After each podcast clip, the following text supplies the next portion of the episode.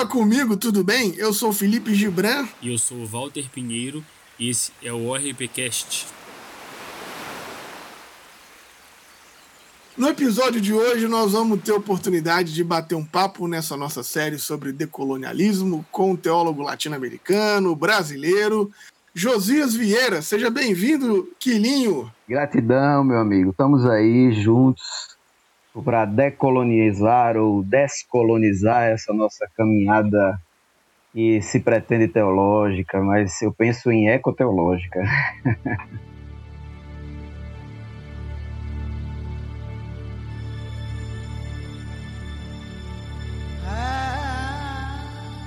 O rio é doce, a vale amarga. Ai, antes fosse mais leve a carga. Entre estatais e multinacionais, quantos ais? A dívida interna, a dívida externa, a dívida eterna. Quantas toneladas exportamos de ferro? Quantas lágrimas disfarçamos sem berro? Publicado em 1984 no jornal Cometa Itabirano, esse poema de um conterrâneo que eu tenho o maior carinho, Carlos Drummond de Andrade, ele já fazia uma denúncia e ele também já quase que premeditava a morte do Rio Doce causada aqui é, por esses crimes ambientais que provocaram esses desastres aqui na Vale, é, na, nas nossas Minas Gerais. E a gente vai bater um papo um pouco sobre isso hoje. E é por isso que a gente trouxe aqui o Quilinho. Mas antes, até da gente falar sobre essa questão da ecoteologia, eu queria que você falasse para a gente aí quem é o Josias, quem é o Quilinho. Rapaz, que bom estar com vocês aqui, gente, muito massa.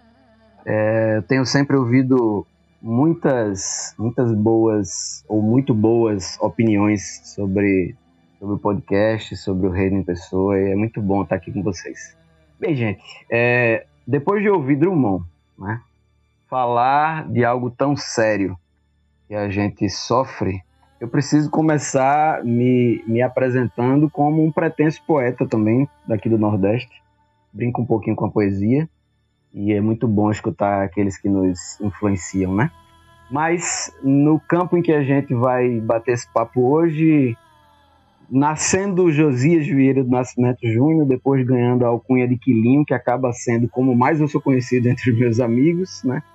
Eu sou aí um filho de Deus, nascido numa igreja, aliás, nascido numa família dentro de uma igreja pentecostal. Isso foi muito bom para a caminhada.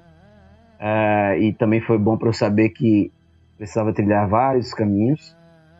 É, hoje eu venho aí trazendo os aprendizados dessa família com essas igrejas por onde caminhei. Hoje eu sou aí um teólogo por formação, ecoteólogo por conversão e milito um pouquinho aí nas questões ambientais com o movimento Nós na Criação, onde eu estou coordenador nacional e também mantenho aí um canalzinho que se pretende é, conversar sobre as questões ecoteológicas, que é o Ecoteologia da Colonial. Já aproveito para fazer o jabá e chamar todo mundo para estar com a gente também. Então, Josias, é muito legal ouvir isso. É, eu achei bem interessante quando você fala que você se encontrou é, você se converteu é, na sua teologia posteriormente para a teologia decolonial, para a ecoteologia. Mas eu queria te fazer uma pergunta que vem antes disso. É, essa teologia mais clássica, aquela que a gente aprende no seminário, como que isso apareceu na sua vida? Como que você descobriu o seu chamado, a sua vocação? Como que você virou pastor? E por que, que você decidiu estudar teologia? Rapaz, isso é uma história boa de contar e, e cheia de curvas, cheia de tropeções, como não poderia deixar de ser, né? Se a gente for pensar aí nos que nos antecedem, os profetas, os, os discípulos, os apóstolos, nossos irmãos, aqueles nossos mestres que a gente conheceu ao longo da nossa vida, a gente vai ver que é uma caminhada humana cheia de tropeções, mas cheia da presença de Deus nos ensinando como pisar nessa estrada, né? Nasci numa, numa família já vai na quinta geração uh, de convertidos ao Evangelho. Eu não sei dizer ainda, né, porque a gente está numa pesquisa aí da nossa ancestralidade. Não sei dizer ainda quais as espiritualidades que os meus ancestrais uh, vivenciavam. Eu sei que tem uma ancestralidade indígena e negra. Isso é muito importante para mim, porque isso me liga profundamente ao nosso território. E aí a vida uh, começou da quinta geração evangélica na família, minha vida foi toda dentro da igreja, né? Eu costumo dizer que eu só não nasci na igreja porque minha mãe teve que ir numa maternidade para me ter. Mas neto, neto de pastor na Assembleia de Deus, eu passei a vida escutando que seria um pastorzinho. Ao invés disso me fazer bem, isso me, me deixava invocado, porque você, quando é neto de pastor, filho de pastor, você não tem nome, né? Você é neto do pastor, você é o filho do pastor. Então, e há quem diga que essas são as piores raças na igreja, filho de pastor e neto de pastor. Então, eu fugia dessa, dessa alcunha, mas parece que dentro da brincadeira do povo residia uma verdade, e aí nessa caminhada alguma coisa já, já mexia muito comigo, sobretudo quando se tratava das questões da terra, das questões da natureza. Isso começa com meu avô paterno e a minha avó materna. Minha avó materna, descendente de negros da senzala, aliás, descendente de negros escravizados na senzala, e meu avô paterno, descendente de índio, Índia com negro. Então, eu tenho um, avô cafuso e um avó e uma avó negra. É, e aí esses dois eles tinham muito, muito, muita intimidade com a terra. Isso me cativava demais. E aí o tempo vai passando, esse, essa coisa de mexer com a terra, de ver os animais, gostar de bicho, não sei o que, acontece a Eco 92, acontece Rio Mais 20, acontece todas aquelas aquelas conferências internacionais que mexiam com as questões do meio ambiente e aquilo mexia muito comigo, eu não sabia por quê, eu achava que era só porque eu queria ser cientista, né? Depois foi que eu me descobri que ser cientista naquela naquela ideia que eu tinha era tinha outro nome, era biólogo, né? que não deixa de ser cientista. Mas a vida foi passando e aos 12 para 13 anos de idade eu tive meu chamado pastoral e foi uma coisa doida assim, coisa de tipo ida para Nárnia, coisa desse tipo assim. Bem, fosse fazer um filme, era cheio de efeito, efeito especial assim, foi uma coisa doida. Eu tava ajoelhado no meu quarto e o quarto sumiu, só tava eu e o Cosmos assim, coisa bem louca. Isso foi muito bom, assim, porque era para não ter dúvida, né, da parada. E aí foi passando o tempo, mas aí a teologia ainda não tinha chegado, né? E na caminhada a gente vai, faz umas decisões meio loucas na vida. Eu passo 10 anos sem atender o chamado. E o chamado incomodando. Quando chega em 2015, aí não deu para aguentar mais e eu disse: Não, tá bom, Deus, tá bom, faço o que o senhor quiser. E aí a minha vida muda completamente. Pra você ter ideia, eu estava no meio do curso de engenharia, eu escuto o homem dizer: Pare, porque eu quero ser em outro canto. E aí eu parei o curso de engenharia no meio, é, parei o curso de engenharia no meio, no ano de 2016, para no ano de 2017 começar a caminhada acadêmica teologicamente, que já tinha sido começada aos pouquinhos aí, com liderança de jovens, pastoreio de jovens, né? Escola de Fé e Política aqui em Pernambuco ah, desde 2015, e outras coisitas, mas a vivência como educador popular é uma vivência extremamente teológica, você não tem dúvida quanto isso é importante.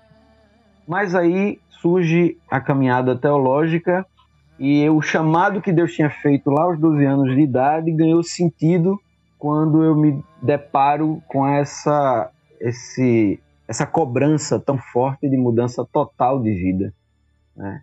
E aí eu começo a fazer os estudos acadêmicos propriamente teológicos e me dou conta no meio dos estudos teológicos que a academia ela não nos leva a fazer uma reflexão é, holística a respeito da revelação de Deus e sim uma, uma reflexão apenas vertical. Bem, esse foi o chamado que eu recebi. O pastoreio começa aí, mas desde sempre andando com muita gente, convivendo com muita gente e percebendo que teologia só se faz na vida, no chão real da vida, no chão da, do cotidiano das pessoas. É, foi mais ou menos por aí mesmo. É uma das, das coisas que mais, que mais a gente escuta, que as pessoas nos questionam, né? Você sabe também, né? Com essa sua experiência de liderança de jovens, é esse lance de mas o que é meu chamado? Como é que eu vou fazer para ouvir Deus? Como Deus fala comigo? Isso é uma, uma permanente na caminhada, né? Principalmente da, da molecada, dos mais novos, né? E, e aparentemente, diante desse seu relato aí, parece que foi uma coisa que você é, percebeu, descobriu, teve uma convicção e foi uma coisa mais nítida para você, assim, né?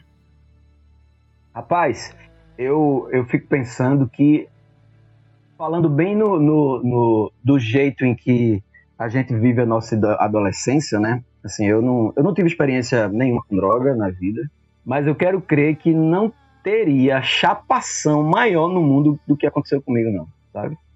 E assim, não, não teria vibe mais, mais louca do que aquela que aconteceu comigo naquele dia. Isso sem qualquer sem qualquer intenção de, de proselitismo para tirar a galera do uso de droga, não é isso, não. É que a, a, coisa foi, foi doida, assim, porque eu na infância tinha uma. Eu escutei muito. Sabe que casa de pastor chega todo tipo de gente no mundo, né? E aí eu escutei uma vez, eu pequenininho, uma irmã chegou na casa do meu avô para conversar com a minha avó. Minha avó também era, era, era dirigente de círculo de oração. E aí chegou uma irmã dizendo que ela só fazia qualquer coisa na vida quando ela escutava Deus mandar. Aí eu fiquei pensando, cara, eu não sei se vocês lembram, mas existia um, existia um, um desenho animado antigamente, que não era da Globo, que, que, era, que era o Mundo Fantástico de Bob. Né? E aí você não podia soltar um pingo na rua que Bob imaginava o um mundo, né? Pronto. Bota quilinho no lugar de Bob, era eu. Assim. Então a mulher falou isso, eu ouvi, eu ficava imaginando, meu Deus, ela vai atravessar uma rua, ela fica na calçada até esperar o senhor falar. Ela tá sentindo vontade no banheiro, ela só vai, sabe? Então tudo isso ficava na minha cabeça. Eu falei, como é isso? Como é que a pessoa escuta Deus falar? E isso tem muito a ver com essa tua pergunta, sabe, Gibran? Da, da, da, do, da juventude ouvir Deus falar e entender esse chamado que ele nos faz, né?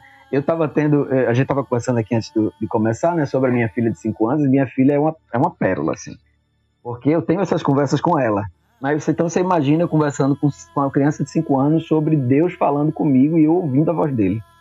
Aí ela para assim, vira para mim e fala, papai, como é que ele fala contigo? eu faço, filha, ele fala comigo e eu escuto ele falar agora. E ele, aí ela faz, e eu vou ouvir ele falar, papai? Eu faço, vai. Mas você vai ouvir ele falar do jeito que você entender. E é isso que eu aprendi no caminho. O jeito que Deus achou para falar comigo foi a partir de hecatombes como as crônicas de Nárnia. Fazer o que se eu gosto de ficção, né? Então, é, e aí é nessa vibe que eu, que eu sempre falo para a juventude.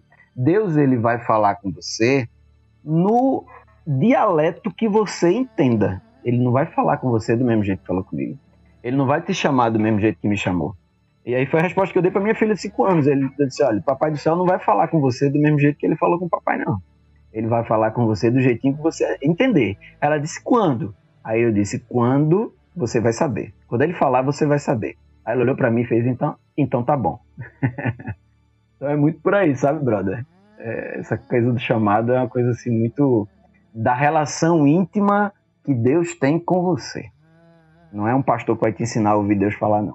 O pastor vai, no máximo, contar sobre a experiência dele com Deus, sobre o que ele aprendeu nessa caminhada com Deus, e aí você encontra alguma coisa que vai ter a ver com a tua, teu chamado e a tua caminhada. Mais ou menos isso. Isso é bem interessante, porque a gente percebe que existe uma galera que tem advogado um certo tipo de ortodoxia, que é sempre a confissão deles, é, tem sempre a ver com a teologia, a denominação deles, e vai de encontro também com aquele conceito de cosmovisão cristã que existe no Brasil, que a galera sempre fala de uma cosmovisão cristã, mas exclui as outras percepções da teologia e do evangelho que não sejam a dele. Eu gostaria de saber é, de você, Josias, o que, que para você é uma cosmovisão cristã? Cara, isso é muito fantástico, assim. É, pensando em, em, na história da ortodoxia, é, a galera quando fala de ser ortodoxo foge do conceito de ortodoxia, né? Porque a gente não consegue colocar Deus dentro de uma caixinha, né, irmão? E aí, nesse, nesse contexto de cosmovisão cristã, eu colocaria a, antes da palavra cosmovisão, eu colocaria o Cristo. Porque uma outra coisa que eu aprendi é que, do mesmo jeito que a única forma que Deus tinha para olhar para nós era através de Jesus, a única forma que nós temos de olhar para Deus é através de Jesus, falando da cosmovisão cristã, né? Porque eu também entendo que Deus ele se revela para além daquilo que a gente sabe do evangelho, para além daquilo que a gente sabe de cristianismo.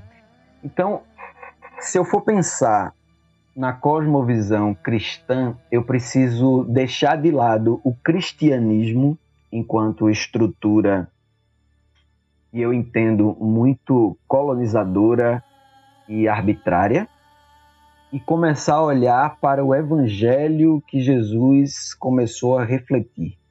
Né? Porque se eu entendo que Jesus ele é o Logos de Deus, eu também entendo que a figura do Cristo histórico é um ponto na história, mas esse Deus, esse Logos, essa palavra encarnou em Jesus, ela já vinha se revelando ao longo da história da criação. Então, quando eu penso em cosmovisão cristã, eu preciso olhar para tudo naquilo que Deus está presente. E para mim, Deus está presente no cosmos, em tudo que ele criou.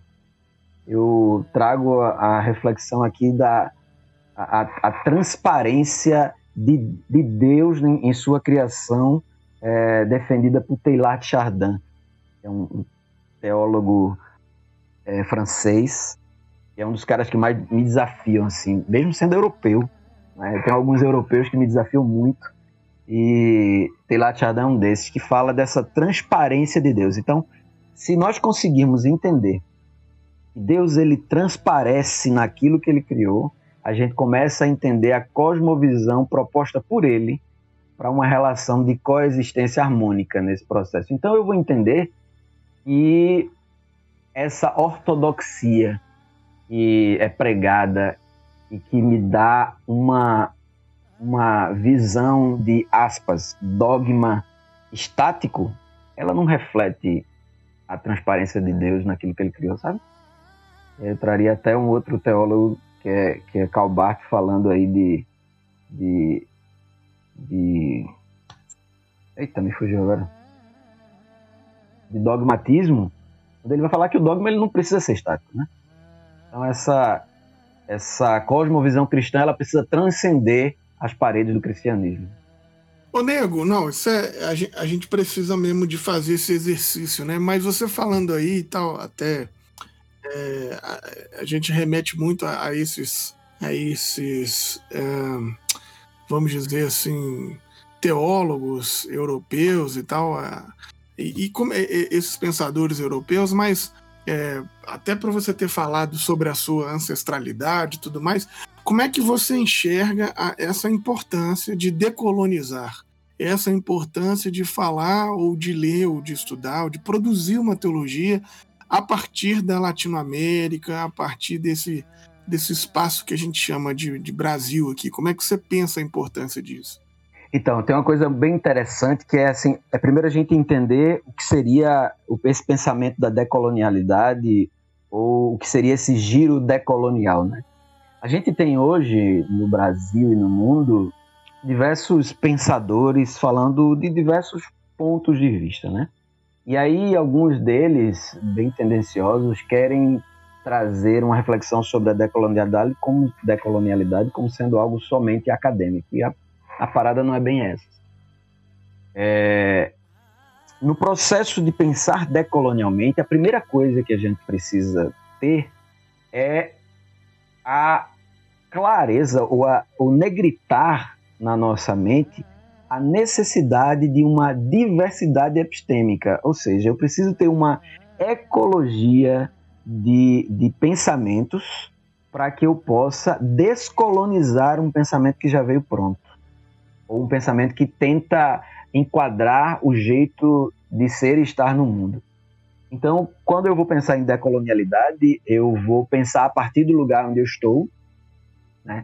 tirando da centralidade aquele pensamento que construiu um modelo de ser cristão, um modelo de ser sujeito, um modelo de ser gente, um modelo de ser civilizado, um modelo de ser, sabe? Eu preciso tirar isso do centro e entender que isso é só mais um pensamento. por pior que seja, mas é mais um pensamento dentro de uma diversidade epistêmica. Então, pensando aqui a partir da América Latina, eu não vou desconsiderar o pensamento de, de, europeus. Eu tenho alguns autores que eu consulto e eles são europeus. Eu falei de Teilhard Chardin, falei de Calbart, tem Multman, que é um outro cara que pensa a teologia natural de uma forma desafiadora. Mas eu não posso descartar, aliás, eu não posso fazer com que esse seja o centro a despeito de tantos outros que estão aqui vivenciando o, o cristianismo, o evangelho, a relação cósmica com Deus a partir do mesmo lugar que eu estou. Então é muito mais fácil eu entender o que é, Diego Erahazaval, que é um latino, está pensando dentro de uma comunidade andina. É muito mais fácil ele se relacionar com a minha realidade do que um cara que está na França, na Alemanha, né?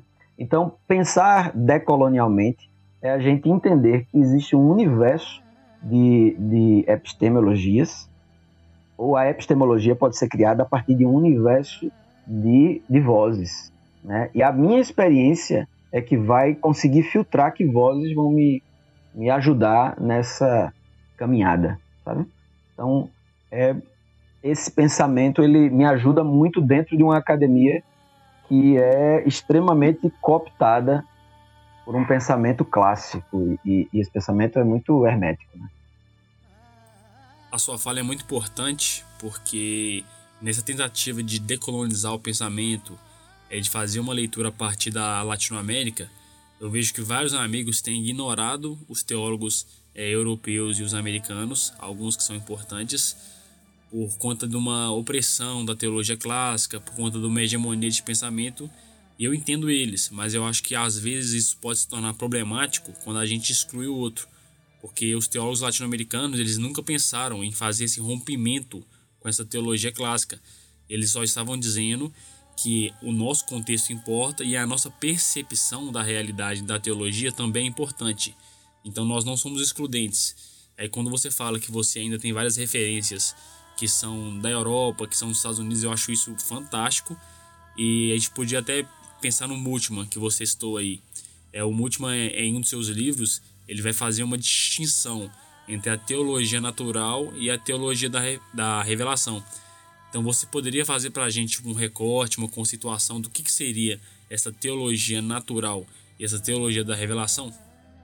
Rapaz, essa, essa leitura do Multman foi muito engraçada para mim, porque eu sou aquela pessoa que lê como se estivesse conversando com o autor, né? Então eu vou, eu vou começar a ler, ler o teu livro e eu vou me sentir conversando com você, né? E aí, é, exato, batendo papo ali. Eu tenho alguns autores que eu adoro ler e repetir a leitura deles, como Alberto Acosta, né, Boaventura de Souza Santos, Grossfogel. E aí, a leitura de Bultmann foi interessante, porque quando ele chega nessa parte de, de, de falar da teologia natural, eu fico. Primeiro, eu fiquei com raiva dele, porque. É, aliás, primeiro eu fiquei com raiva, não. Primeiro, eu me apaixonei pelo olhar dele para a teologia natural, quando ele começa a dizer que a teologia natural ela já está. Né? Ela já está posta ali. Né? A natureza, e aí ele me faz lembrar dos salmos: os céus revelam a glória de Deus e tal. Aí daqui a pouco ele vai e parece que no meio da, da do diálogo dele, ou da, ou da reflexão dele sobre a teologia natural, parece que ele tá. Ele chega no momento em que ele percebe isso, mas ele percebe que isso ameaça a centralidade do norte global na teologia. E aí parece que ele foge disso e dá um desfecho ali, trazendo de novo a, a, a estrutura da teologia clássica para o centro do debate. E aí eu fiquei com raiva, né? E aí depois ele vai fazer aquela brincadeira de, de, de trazer a teologia natural e perguntar se ela é pressuposto para a teologia da revelação. Depois ele vai é, é, perguntar se a teologia natural não seria então o alvo da teologia da revelação. E no final das contas, o sentimento que eu fiquei, e aí eu confesso que a gente, para ler Multiman, a gente não pode ler uma vez só, já foi a terceira vez que eu li e eu preciso ler várias outras vezes. É, mas o sentimento que eu fico é que Multiman propõe com aquele texto dele que a gente pense na teologia natural como transversal à teologia revelada. Porque a teologia revelada é, é, o, é o que está escrito, é o, é o dogma posto, é o que está, é o que está atravessado pela cultura de cada povo, de cada autor, de cada momento histórico, mas a teologia natural ela permanece ali transversalizando tudo isso. Então ela ela se coloca como pressuposto, passa pelo momento de estar com a teologia da revelação, chega lá na frente como sendo alvo, mas sem deixar de ser pressuposto. E aí Multman faz isso, e aí eu passei por esse sentimento de dialogar com ele, com ele de amor, revolta e estado de provocação. Teologia natural, ela transversaliza a nossa experiência teológica, que é humana, que é falha, que é parcial, né? E isso é o que a gente, enquanto teólogos, a gente precisa sempre ter em mente. Somente Deus tem a vista de todos os pontos. Quilinho, falando de, de, dessa ideia da teologia, é, da ecoteologia, como é que a gente define aí o que, que seria essa ecoteologia?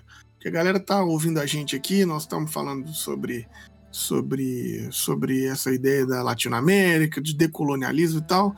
A gente está conversando aqui agora sobre essa ideia da teologia natural, mas o que, que seria então essa ecoteologia? Como que a gente pensa sobre isso? Só pegando um gancho rapidinho é, nessa pergunta do Gibran, como tem uma galera que nos escuta que não tem familiaridade com esses termos teológicos, você poderia conceituar para a gente também é, um pouquinho o que, que é a teologia da natural, a teologia da revelação e a ecoteologia? Muito obrigado. Vamos lá. É, então vamos começar por essa conceituação e aí eu queria passar por esse pensamento aí latino-americano e chegar na definição que eu modestamente costuro para mim de ecoteologia. É, bem, por, por teologia natural, é, Multman, Jurgen Multman, esse desafiador das nossas mentes, ele coloca que é a revelação de Deus em tudo que ele criou, para ser bem sucinto, né? é a teologia que a gente encontra na natureza, mas na natureza vivenciada, ou seja, é você olhar para uma comunidade indígena e saber daquela relação de coexistência harmônica entre seres humanos e não humanos e perceber Deus ali, no cuidado, perceber, perceber Deus ali na provisão, perceber Deus ali no equilíbrio das coisas. Então, a teologia natural estaria dada com a própria vida é, transpassando-se ali na natureza. Né? É, Leonardo Boff vai dizer num de seus livros sobre um, um estudo é, de dois exegetas franceses que eles vão estudar a raiz da palavra ruar, que é o termo para o Espírito de Deus que pairava sobre a face das águas em Gênesis. Então a palavra ruar, ela, ela seria não um espírito que está voando ali sobre a água, mas ela seria toda a atmosfera que preenche o espaço entre a terra e a água, entre a, desculpa, entre a água e os ares, e depois isso se expande para todo, toda a vida, todo o, o processo de vida na criação. Então, a teologia natural ela percebe-se nesse lugar, na vida e Deus presente na vida teologia revelada é o que a gente encontra escrito na, na revelação escrita, né? Na, no texto bíblico, na, na, mais precisamente na Bíblia mesmo. Né? A teologia revelada seria esse processo. É, engraçado que uma vez eu estava ouvindo um jovem falar, ele veio dar uma palestra no nosso, num dos grupos nossos do, na Recreação, e ele disse que, que a teologia revelada ela está acima da teologia natural. Respeitei o rapaz, né? fiz algumas perguntas ali e tal, e a gente ficou em paz. Mas você é gentil, viu? São dois lugares de obsessão. É, eu sou gentil, eu, eu precisei ser gentil. Porque, porque ia ficar feio aí. Achei que Aí depois a gente vai com o nosso grupo, durante, tava, né, trabalhando ali, porque ficou feio, né? Aí, aí a gente vai arrumando depois, depois a gente arruma a casa. Aí, é, então a teologia revelada seria essa teologia que está ali escrita, né, codificada. E a teologia é, natural seria a teologia exposta na vida. É, trazendo agora para a questão do, do, do, pensamento na América Latina, que eu, na verdade eu nem gosto muito do termo América Latina, eu falo mais por uma questão de, de entendimento, mas eu me refiro a esse espaço onde nós vivemos como Abiadjala, que é um termo, é um termo indígena, é um termo originário, que vai falar da terra sem males, e é buscada, pelo, por exemplo, pelos povos nômades, a exemplo do Guarani, né? Essa terra sem males que foi permeada pelo mal da colonização. Então, pensando nesse lugar, eu não penso apenas como lugar, como chão, mas eu trago à memória aqui o pensamento de um grande autor, um grande geógrafo aí trazendo à memória a história da geografia, né? Que é o nosso amigo e irmão, e é irmão porque é negro como eu, Milton Santos, quando ele vai falar de território, né? E aí Milton vai dizer que o território não é somente o chão, mas é não é somente o território, o chão que a gente pisa, nem uma, uma, uma conjuntura de sistemas sobrepostos de coisas apenas. Mas o território tem que ser entendido como o território usado. O território usado é o chão mais a identidade. E a identidade é o sentimento de pertencer ao que nos pertence. Rapaz, eu, eu não canso de me, arrepiar. Toda vez que eu leio, falo desse texto, eu me arrepio todinho. Porque você pertencer àquilo que lhe pertence é a melhor das sínteses para o que eu chamo de coexistência harmônica na criação de Deus. É o sonho de Deus no momento em que cria tudo que foi criado por ele, né? E aí esse lugar é o lugar da resistência, das trocas materiais, espirituais, do exercício da vida, segundo Milton Santos.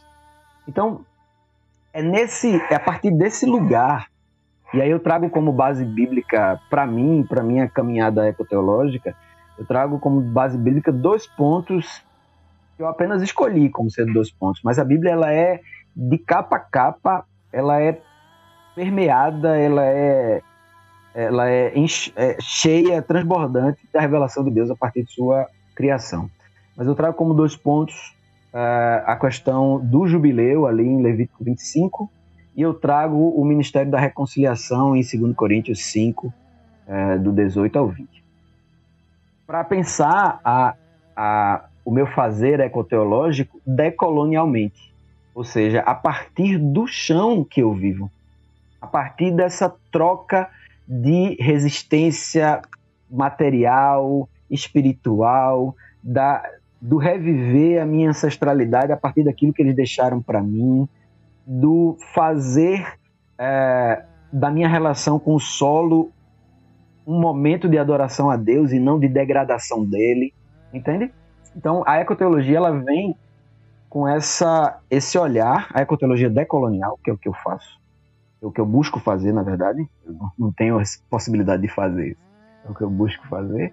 Ela vem com isso me empurrando e aí eu também trago dois, dois princípios para me ajudar aqui, que é o bem viver e o quilombismo. Né? E aí junto com o quilombismo vem trazendo as questões dos, dos povos, do povo achante, por exemplo, com os, com os ideogramas Adinka, que aí isso é outro papo, assim, daria três lives para a gente falar dessas coisas. Mas é, como conceituação de ecoteologia, eu penso que, ele, que ela é a, a formação etimológica a partir de três radicais. Aí eu acabo usando três radicais gregos, que é porque a, a, a teologia clássica só entende grego, né? Se a gente for começar a falar banto, começar a falar Gege, não vai. a galera não vai querer ouvir, então a gente usa o grego. Então, a, a ecoteologia vem trazendo esses três radicais aí: o eco, o tel e o logos. Né? O eco falando da, da casa. Mas não é a casa, minha casa, que eu moro com a minha companheira. É a casa que todos e todas nós partilhamos ao mesmo tempo. É a casa comum. É a, a, a oikomene, sabe? O oikos. É aquilo que foi tudo é tudo aquilo que foi criado por Deus. Então, o eco ele vem do grego oikos, que traduz exatamente isso, casa comum, que traduz nosso lugar, que traduz aquilo tudo que foi criado por Deus. Esse mesmo radical, ele tem derivações como economia. E economia não com a ideia de financiarização da vida que a gente tem hoje, mas como regras da casa comum, é oikosnomos. Né? Então, a, o eco vem pensar nesse lugar comum. O tel vem do grego teos, né? Que a gente, a esse a gente escuta na primeira aula de sistemática, eu acho. Né? Teos significa precisamente a divindade. É engraçado que a gente escuta que Teos é Deus, né? Mas não é bem assim. não é bem assim. É mais ou menos. Na verdade, é precisamente a, a divindade, no sentido de essência da verdade. Porque se a gente for pensar em Deus, aí eu escutava hoje a, a Santíssima Ivone Guevara falando, né? E ela deu uma, uma explanação sobre Teos que eu não me atrevo a repetir aqui. Mas ela trouxe esse sentimento da verdade, da essência da verdade. Daquilo que se convencionou chamar de Deus, mas Deus passou a ser uma palavra muito escorregadia, segundo ela. É, tudo é Deus. Até, enfim, deixa pra lá. É, então, seria eco, ou oikos, mais teos, mais logos. E logos é o grego que traz o sentido de estudo sistemático da palavra, ou a palavra em ação, ou análise, esse discurso sobre algo ou alguma coisa que tem existência. E aí eu me atrevo a dizer que ecoteologia é o estudo sistemático da palavra da divindade sobre tudo que ela criou mais ou menos por aí para que a gente tenha um entendimento de que a teologia ela deveria fazer essa reflexão e por isso o termo ecoteologia seria redundante até desnecessário. Mas como é necessário, a gente utiliza o termo ecoteologia como um termo de denúncia até, para que a gente possa se converter diariamente, né? Deixar, tentar deixar de ser parcial e começar a caminhar na direção do evangelho revelado ali em Nazaré, a partir da favela.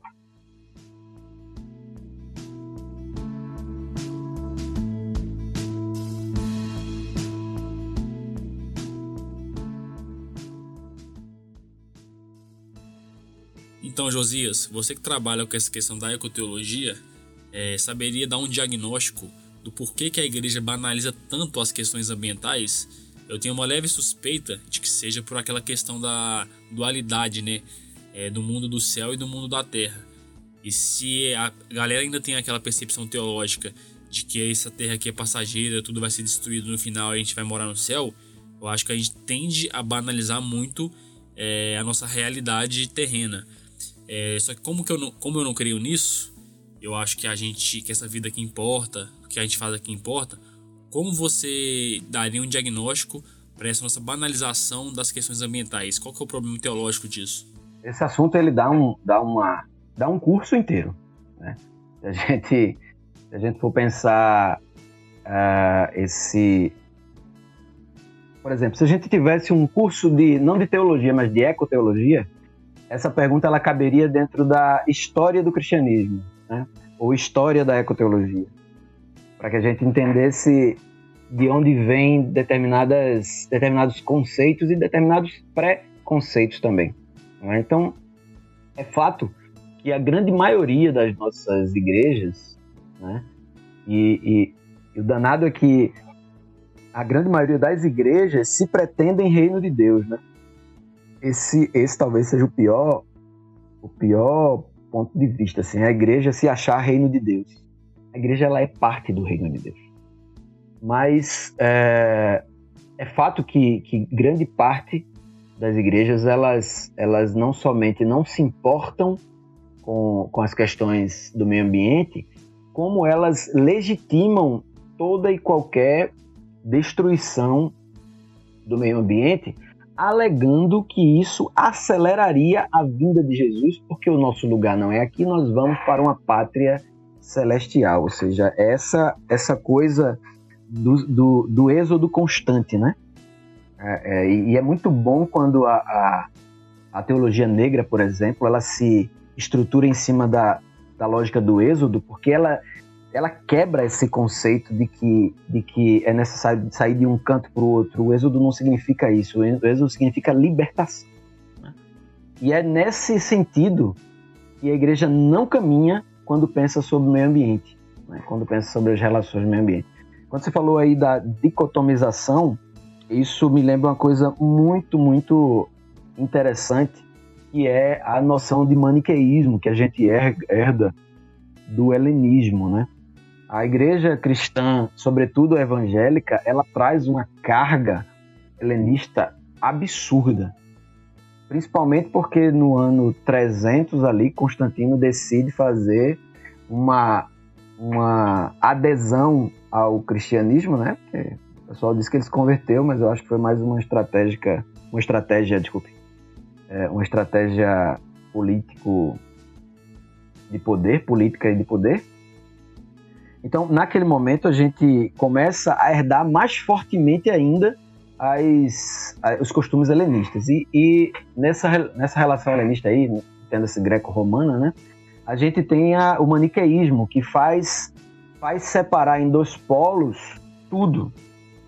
Né? E com isso eu não estou dizendo que não exista bem e mal, mas eu também não estou dizendo que as coisas que a gente entende hoje como bem e mal o são porque é nesse processo em que a gente entende céu e mundo, é onde a gente entende preto e branco, né? é onde a gente entende a, o natural e o sobrenatural.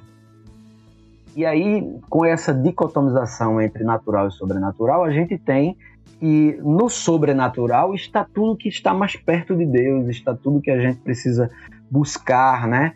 É, é, devemos seguir em direção ao alvo, vamos para o alto, porque, é, enfim. Né? E no natural está tudo aquilo que é pecaminoso, sujo, impuro, né? Está as, as questões do corpo, que é natural, e a carne é pecaminosa, a gente faz essas reflexões. E tem texto bíblico para legitimar tudo, dependendo da hermenêutica que se use. Né? Então, nesse processo, se separou se criou um divórcio, é até, até é, Alberto Acosta ele usa esse termo dizendo que o ser humano se divorciou da natureza, né? e a igreja ela se divorciou da criação de Deus, se pretendendo única no centro do plano salvífico de Deus. Com isso, ela entendeu que tudo que estivesse para fora da igreja era passivo de destruição e leu os apocalipses errado e entendeu que tudo seria destruído. E aí tem texto para isso também, né? Se a gente for olhar lá, ler parcialmente o texto de 2 Pedro capítulo 3, a partir do verso 10, acho, por aí, a gente vai achar que realmente tudo vai ser destruído pelo fogo. Mas a gente não faz a reflexão de que Pedro ali ele está fazendo um comparativo com os dias de Noé. Quando Noé foi uma figura que atuou na, na, no processo de purificação, né, de transformação. E o que Pedro revela na sua segunda carta é que Deus o fará novamente. E nós teremos novos céus e nova terra, não outros céus e outra terra. Só que a gente entrou numa lógica que se estabeleceu a partir Quer dizer, não, não dá para ter uma data, dá para citar algumas datas, né? Quando a gente vai pensar nas expansões marítimas, né? A gente vai pensar na busca por dominar a natureza. E essa busca por dominar a natureza, ela ganha o, o nome de desenvolvimento. E o desenvolvimento, ele tem por essência essa, esse sentido de dominar a natureza para explorá-la. Com isso, a igreja ela começou a passar por um processo que Max Weber vai chamar de desencantamento do mundo. Então tirou-se Deus da sua criação e tornou-se a criação de Deus como coisa e coisa a ser explorada. Casou-se isso com algumas definições hermenêuticas pecaminosas que fazem com que a gente entenda que esse mundo não é nosso, esse mundo vai ser destruído, né? E aí normalmente quando eu vou dar alguma aula de, de introdução à ecoteologia eu faço a reflexão sobre a diferença entre cosmos e cosmos que é quando a gente vai pegar. Eu pego dois textos bem emblemáticos e aí digo assim: é, O, o apóstolo João, no seu evangelho, ele disse que Deus amou tanto o mundo que deu seu filho unigênito para que todo aquele que nele crê não pereça, mas tenha vida eterna. Ele mandou, amou o mundo. Mas aí o mesmo apóstolo João vai falar lá na frente que não ameis o mundo nem o que no mundo há, porque quem ama o mundo, o amor do Pai não está nele. Que loucura é essa? Né? Ah, não, mas peraí, a gente estudou teologia, a gente entende um pouquinho de grego. Talvez o mundo de João 3,16 seja uma palavra diferente do mundo lá da carta de João. E aí a gente vai para o grego e é a mesma palavra, é cosmos. Só que a gente não entende, aí eu falo a gente como, enquanto igreja, a gente passa a não entender, ou nós fomos levados a não entender. E o mundo do qual se fala que Deus amou tanto é a sua criação como um todo. E o mundo cujo amor de Deus não está é o, é o mundo criado distante de Deus. O mundo onde existe todas as construções que oprimem, que destroem, que exploram e fazem com que haja separação entre Deus e sua criação. Então, há duas, duas formas de leitura desse grego, porque a gente precisa lembrar que, principalmente a gente que começa a estudar aí, né, teologia, a gente precisa lembrar que as línguas antigas elas precisam ser entendidas pelo contexto e não pela tradução ao pé da letra, né? Então, o contexto onde Cosmos está em João 3,16 é o contexto de amor. E o contexto de, de, de João, lá, carta de João, é o contexto onde Mamon é o centro, onde o dinheiro é o centro, onde a acumulação é o centro. Diria mais, onde o agronegócio, onde a industrialização, onde o desenvolvimento, onde o progresso são o centro, porque esses alimentam uma máquina chamada concupiscência dos, do dinheiro, dos olhos, concupiscência da avareza, entende? Então, é por isso que a igreja ela não, não se dá a relação de coexistência com a natureza, porque ela foi treinada por uma teologia colonial, uma necroteologia que faz com que as coisas naturais sejam demonizadas, para que a gente se apegue somente ao etéreo, ao que quer salvar a alma, mas o que a gente entende é que Deus ele é um Deus diverso e é um Deus integral e ele não haveria de dizer que tudo que ele criou é muito bom para destruir depois. Porque se ele fosse destruir depois, o primeiro que tinha, sido, tinha que ser destruído era o homem, porque foi pelo homem que o pecado entrou no mundo. Mas ele elegeu um outro homem para que o pecado saísse do mundo e pudesse reconciliar consigo todas as coisas, segundo Coríntios, segundo, é, em 2 Coríntios, capítulo 5, verso 18 a 20.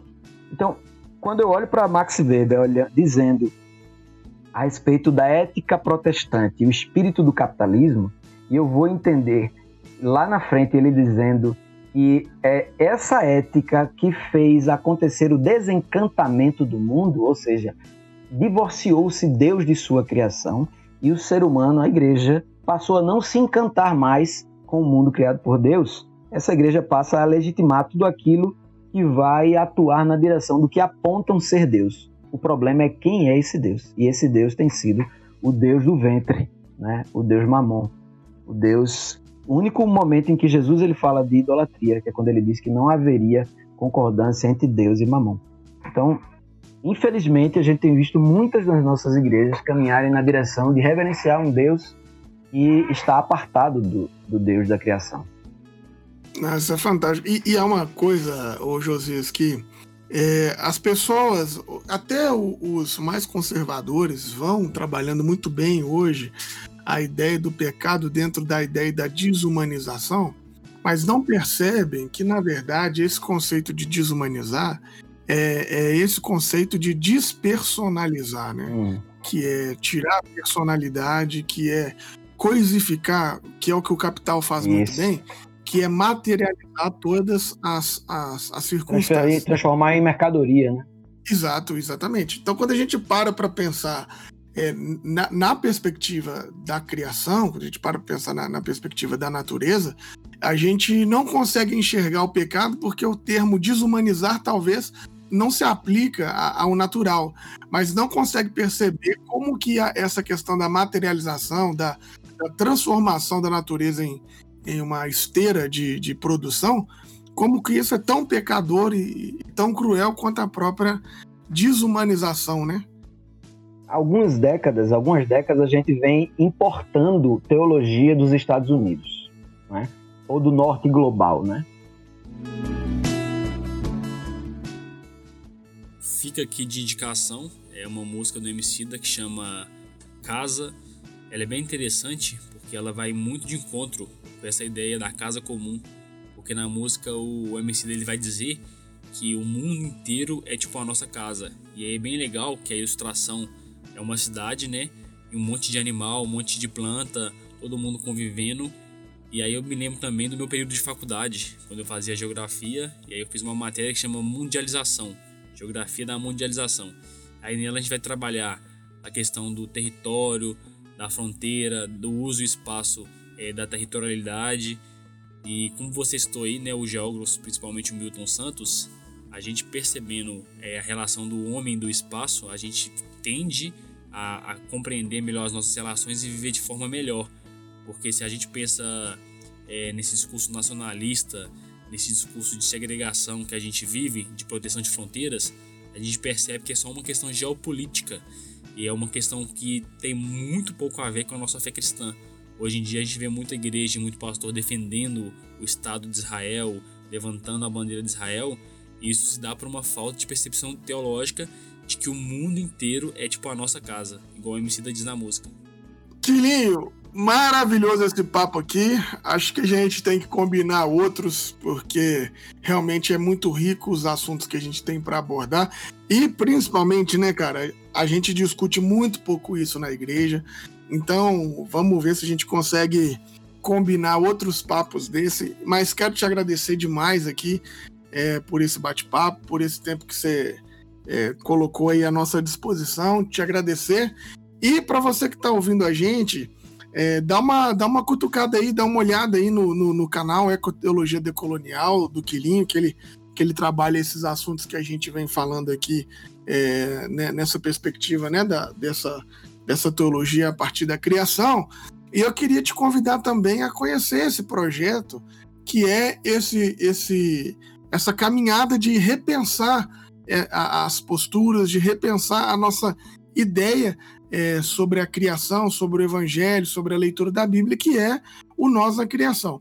Então, queria te fazer esse convite, é, dizer também que esse nosso programa tem um oferecimento da editora Recriar e da Faculdade Unida, que tem nos apoiado e nos permitido conseguir fazer esses conteúdos mas quero também contar com a sua ajuda.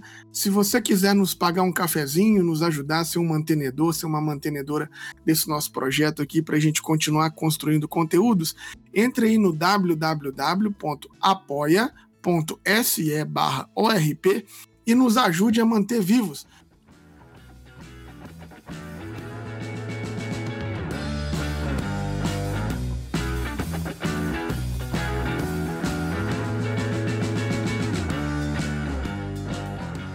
Querido Walter, você quer mandar um beijo pro povo aí? Então, Gibran, quero sim. Eu quero mandar um abraço pro meu amigo Eusébio, que tem acompanhado o podcast aqui. Temos trocado várias ideias sobre os temas aqui. Mandar um abraço também para minha igreja, Comunidade Horizonte, meu pastor Rafael, para os presbíteros, para a galera que também acompanha a gente, para a galerinha do grupo, que eu sempre mando os podcasts lá e eles dão um retorno, um feedback bem legal. Mandar um abraço também para o meu amigo Gustavo Lages, que tem estudado esses temas da ecoteologia, da teologia da criação, da teologia natural. E é isso aí, galera. É, faz igual o Gibran falou, siga o Mestre Josias nas redes sociais, acompanhe o conteúdo no, dele no YouTube, que é muito rico. E agradecer também ao próprio Josias. Muito obrigado por estar com a gente. Gratidão, meu amigo. Estamos aí. Ô, oh, mano, mas agora, agora você me quebrou, porque você falou da sua igreja, sou obrigado a falar da minha porque o pastor lá da minha igreja, o Lins, ele está fazendo uma série de mensagens sobre a igreja, sobre a ecoteologia. Então, sou obrigado a dizer. Claro, ele é meu amigo, que diria, diria com todo prazer, mas é que eu estava me esquecendo. Aí agora o cara me obriga a falar da minha igreja. Então, ó, o Rodrigo Lins está fazendo uma série de mensagens sobre o cuidado que agora eu já aprendi que nem é o cuidado mais, né? Sobre a ecoteologia, sobre a nossa ideia da criação, lá no, no, no, no, no YouTube da Seuc.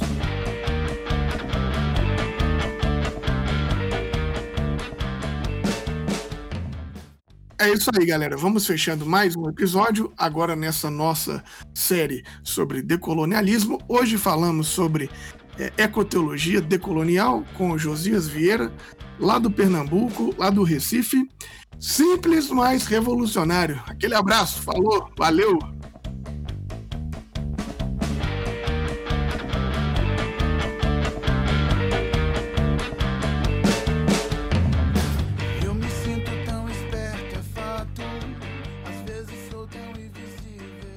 podcast foi editado por Felipe Bubarelli.